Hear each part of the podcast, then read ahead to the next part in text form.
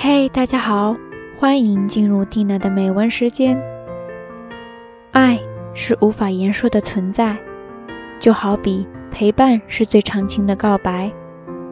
很多时候，我们彼此的存在，便是生命中最大的意义。蒂娜陪你一起读美文，在深夜，也在清晨。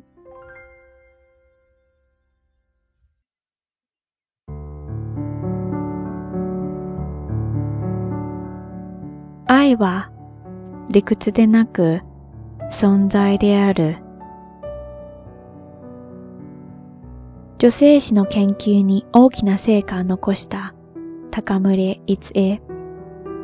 その著書も膨大な数に上ります。彼女の個人全集は死後、夫の橋本健三によってまとめられたものですが、その中に他の著作とは少し趣の違う日記が収められていました。二人は新鮮な卵が得たいために鶏を飼ったのだそうです。ところが、すっかり鶏が可愛くなり、手放しで愛情を注ぐようになります。その記録が愛犬日記と俗愛犬日記。この言葉もその中から見つけました。私も愛犬が年老いて寝たきりになった時思ったものです。何もできなくてもいい。いてくれるだけでいい。理由などない。